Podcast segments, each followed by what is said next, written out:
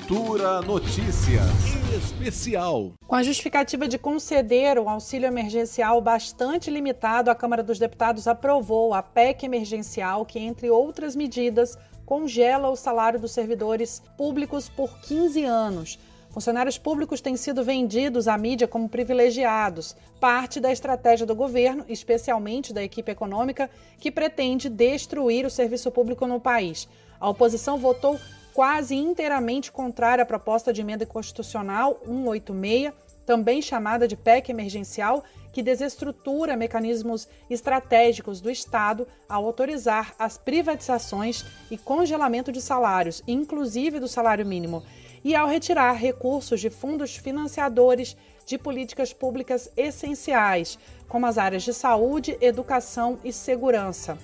O deputado Afonso Florense, do PT da Bahia, ao encaminhar o voto contrário à PEC no segundo turno de votação nesta sexta-feira, lembrou que ela penaliza os serviços públicos e a população, em benefício dos bancos e do sistema financeiro. Tudo isso em meio à pandemia. O que, que essa PEC, esse relatório faz? cria o auxílio emergencial? Não.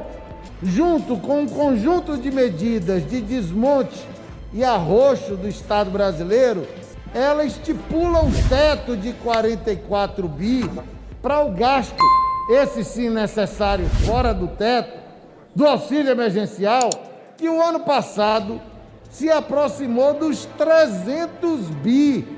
A dona de casa, o trabalhador do setor informal, que recebeu 600, e depois Bolsonaro, que não tinha feito proposta de auxílio emergencial, cortou para 300 e até o momento não renovou, fique sabendo, essa PEC não cria auxílio emergencial.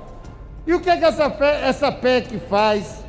Pega o superávit, vamos dizer aqui no popular, o dinheiro que está sobrando no fundo, que não foi aplicado por causa da emenda constitucional 95 e bota para pagar banqueiro, não bota para o auxílio emergencial.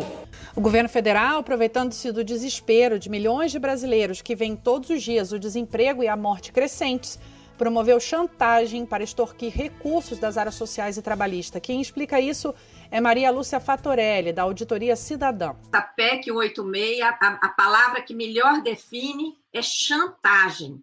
Primeiro, porque essa PEC foi negociada por Guedes e Bolsonaro com o Senado no final de 2019, antes da pandemia. E desde que ela foi apresentada lá, junto com outras duas, 187 e 188, fazendo parte do plano que o governo chamou de Mais Brasil, e que desde o início nós chamamos de Mais Brasil para banqueiro, por quê? É um conjunto de PECs, uma destinava os fundos para a dívida, outra, que é essa 186, impedia é, qualquer reajuste ainda cortava até 25% dos serviços públicos, do, da jornada de trabalho e dos salários de servidores para destinar mais dinheiro para a dívida. Todas essas três destinavam mais dinheiro para a dívida. Então, que dívida, né? Uma dívida que nunca foi objeto de uma auditoria e que nós, da Auditoria Cidadã, temos mostrado que é uma dívida que cresce principalmente por causa dos mecanismos do Banco Central de política monetária suicida que são praticados aqui no Brasil. O próprio Tribunal de Contas da União já declarou ao Senado que essa dívida interna brasileira, que já está em 6 trilhões e meio, não tem servido para investimentos no Brasil é uma dívida meramente financeira, de mecanismos financeiros, e que não tem sido usada para qualquer investimento no Brasil, segundo o próprio TCU. A PEC 186 não apresenta proposta de auxílio emergencial, simplesmente propõe um teto de gastos unicamente para o auxílio na casa dos 44 bilhões de reais. Em 2020, foram 320 bilhões para o auxílio emergencial. Isso significa que o novo valor a ser pago vai ser menor por um tempo menor e deixando de fora milhões de pessoas. O governo também deixou de fora recursos para leitos de UTIs, as micro e pequenas empresas, proteção de empregos e apoio a estados e municípios. A PEC também não prevê outras despesas para o combate à pandemia, entre outras medidas extremamente prejudiciais à população, como a que impede a criação de novos gastos. Com isso, vai impedir a contratação de médicos também em plena pandemia.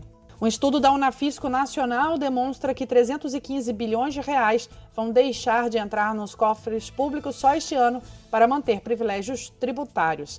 Se você quiser saber mais, acesse www.privilegiometrotributário.org.br. Juliana Medeiros para Cultura FM. Cultura Notícias Especial.